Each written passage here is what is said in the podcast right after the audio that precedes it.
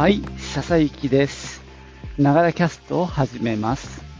この番組は自分大好き59歳の私笹幸の声のブログ、声の日記です。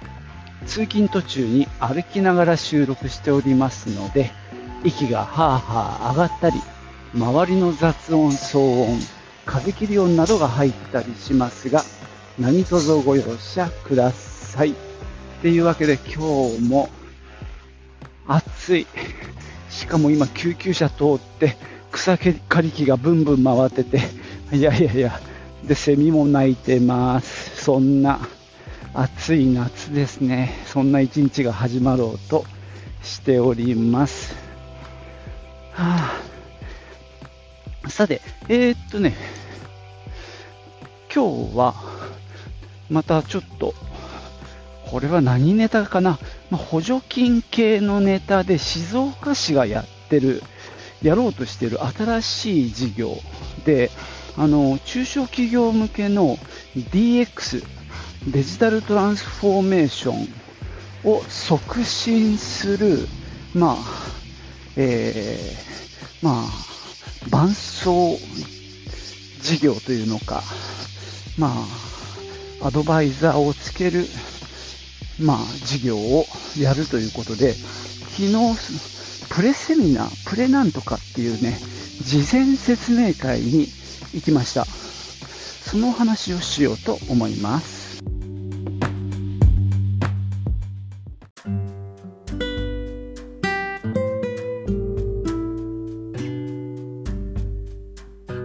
えー、昨日ね、午後3時か、えー、と、静銀ユーフォニアの隣にあるシップっていうね、えー、まだちょっと全貌が見えないんですが、そういう、まあ、コワーキングスペースじゃないんだけど、貸し会議室的な場所で、多分市か県かが関わってんのかな。そんな場所で行われました。で、リアルとオンラインと両方同時にやるハイブリッドな、えー、セミナーでして、会場はね、10人ぐらい、10人いないぐらいで、オンラインでの参加もいて、両方合わせて25名くらいの参加でした。で、最初にこの事業が何かっていう話を大枠説明しておくと、まあ、これ静岡市がやってるんですけども、あの、まあ、DX、まあ、デジタルトランスフォーメーションをやりたいっていう企業が手を挙げて、その中から5社選ばれる。で、その5社が、えー、10月から3ヶ月間だったかな。10、11、12だったかな。とにかく3ヶ月間、あの、専門家と一緒に、まあ、DX を推進していって、で、それを、結果をまた発表する。そんな流れの事業になってます。で、その専門家をつけるっていうところが、まあ、一つポイントで、そこに、えー、ビザスク、ビザスクっていう、まあ、マッチングサービスの会社が間に入ってて、まあ、そこがその企業に、まあ、合ったアドバイザーを、まあ、専門家をこうなんていうか用意してくれる。もしくは候補を出してまた企業の方で選ぶみたいな形で、まあ、そこをねあの、まあ、プロが、まあ、プロを選んでくれるっていうような感じです。で、まあ、5社を選ぶっていうのももう昨日終わった後、もう申し込みは始まっていて、まあそんなね、あのー、難しい申し込みではないと思います。まあ一応自社の課題なんかを、まあ書けるだけいっぱい書いて、まあその中でどれをやるかっていうのはまあ、えー、選ばれた後でもいいのかなって思いました。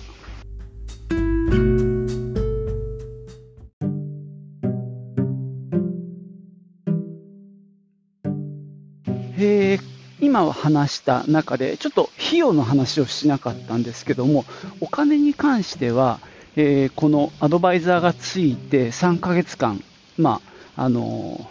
ミーティングをしたり、いろいろやっていくわけですけど、そこの費用は一切かからないそうです。で、本来ビザスクさんって、こういう、まあ、専門家を企業とマッチングして、で、終わった時にいくらぐらい大体本当はかかるんですかって終わった後さビザスクの人に聞いたんですよそしたらやっぱ20万とか？月。まそれはどのぐらいの頻度でミーティングをするのか？でそのアドバイザーがどれぐらいの、ま、仕事をするのかっていうね仕事の量にもよりますよね。例えば資料を作んなきゃいけないっていうとその資料のボリュームによっても料金は変わるそうなんですけど。でもまあまあ、20万は言い過ぎかもしれないけどさ、例えば月10万ぐらいかかっちゃう。って考えると、まあ、それが3ヶ月間、えー、そういうサービスが得られるんで、まあ30万じゃないですか。あの簡単に言うと。それがまあ無料で受けられるっていうね、まあ結構メリットはあるなと思いますし、その、あ、でね、えっ、と、実際その相談して、まあ、あの課題を洗い出してで実際どれをやるかっていうのを決めた後実施するみたいなことで3ヶ月間しかない。短いなと俺は思うけどね。3ヶ月なんて何もできないじゃんって思ったんだけど。でもまあそれでそこの相談の費用はかからない。ただ実際に何かやりましょうっていう時にはまあ費用が発生しますよね当然。でそこは自腹になっちゃう。そうです。ただ、えーと、今、静岡市が、えーとね、2年前かな、3年前か、2年前かな、にやってた IT の補助金をもう一回今、50万の枠でやってるんですよ。なので、そいつと抱き合わせにすれば、意外にあのコスパの良い DX 施策が打てるかもしれないですね。残念ながらね、うちはそれ、あの前に使っちゃったもんでね、対象外なんですよ。なので、まあ、あれかな、実際に、まあ、申し込むかどうかは決めてないし、申し込んだとしても、その5社に選ばれるかっていうのはね、あの向こうが選ぶ話なんで、なんとも言えないんですけどね。ただまあ、あの DX の課題を洗い出して、まあ、DX っていうかその前に自社の課題を洗い出した上で、まあ、DX であの解決するようなところを選んでやるっていうこと自体はね非常にいい取り組みだと思うので洗い出しが大変じゃんね課題の。自分たちでももうさ惰性でやってる部分もあるから仕事って。どこに課題があるかっていうのはやっぱり第三者の客観的な面もね必要だと思うんでねこの事業は非常に良いと思ってます。ただ実施期間が10月11月12月ってうちのめちゃくちゃ繁忙期なんですよね。なんでこれはちょっとあ実質的には無理かななんてね思ってはいます。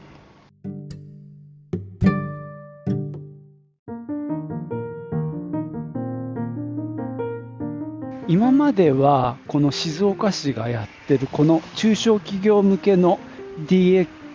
の事業についてね割と枠組みを話してきました、まあ、興味のある人はねあの一度、えー、説明しているページサイトがあると思うんでちょっとあの見てみてください。で、えー、と実はねこの、えー、催し集まりはえー、ほとんどの部分は、えー、っとね、ちょっと長野から講師をお招きして DX について話す、話してもらう、まあ、勉強する会だったんですね。なのでちょっとね、その講演の内容について、なんとなくおさらいして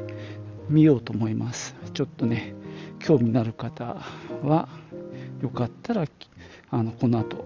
このまま続けて聞いてほしいんですけども、えっとね、お話ししてくださったのは、え続くっていう会社の、えっと、医療さん、井戸の井に領土の領で医療さん、まあ、この方は、まあ、なんだろう、公共の観光庁とか企業のデジタル化支援をメインでやってる方で、NTT データから、えーとね、フリーってあのクラウド会計ソフトのにいてでその後独立されたっていうことでね、えーとまあ、なかなかあのお話めちゃくちゃ上手で分かりやすかったんですけどもね、えー、なぜデジタル化するのかっていうところから始まって、まあ、いわゆる DX っていう時にデジタルトランスフォーメーションですけども例えば手書きの書類をワードで打ちましたってこれはデジタル化であって仕事の仕組みそのものは変わってないんで DX じゃなくてそれは D だって 言ってたのが面白かったんですけどね。まあそのデジタル化、まあ、DX ってなんだっっていう話なんですけどもなんでやんなきゃいけないか っていうと簡単に言うと、まあえー、前に進むための時間を捻出するためだなっても僕は聞いてて思いました、まあ、結局利益が出ないと商売は続かないと。で利益が出ない仕事に忙殺されているうちは要は前に進めないっていうことなんですよね。あのまあ、下手すると後ろ向きのことをやってて終わっちゃうっていうこともあるんですよね。だから、まあ、DX することによって仕事のやり方を変えたり、あるいはガッとやることをもう削ったりして、まあ、時間を捻出すると。それによって利益を生み出す方に、まあ、パワーを使っていこうっていうことだと思います。で逆にやんなくていいこととかは最小限に減らしていく。ね、で暇な時間を作ってその時間をこの時代の変化に対応するような施策に当てていくっていうことじゃないかなと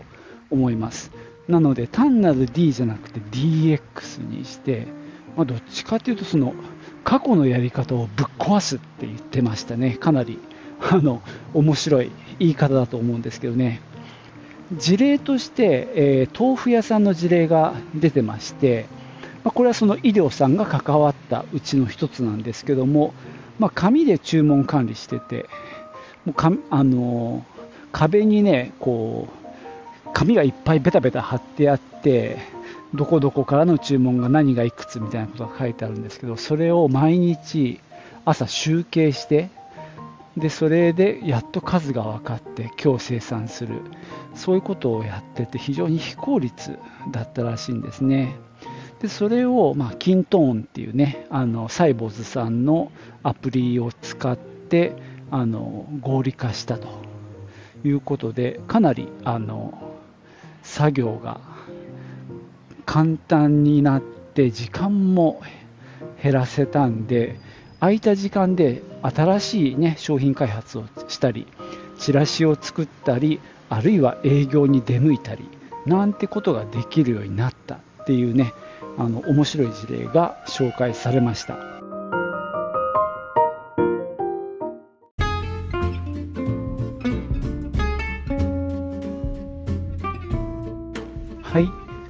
わけで今日は静岡市が、えー、現在募集中の中小企業の DX 推進事業のお話をしております。えー、メインのね、その講義の続きをちょっとしようと思うんですが、まあ、豆腐屋の事例の後、今度は長野のレタス農家の話で、まあ、年商10億でね、100人ほどの従業員がいるっていうところで、まあ、事業承継も、まあ、念頭に置いていらっしゃるっていうところでね、まあ、タイムカードの集計なんかも、まあ、転記をして結構大変な思いをしてやってるっていうところで、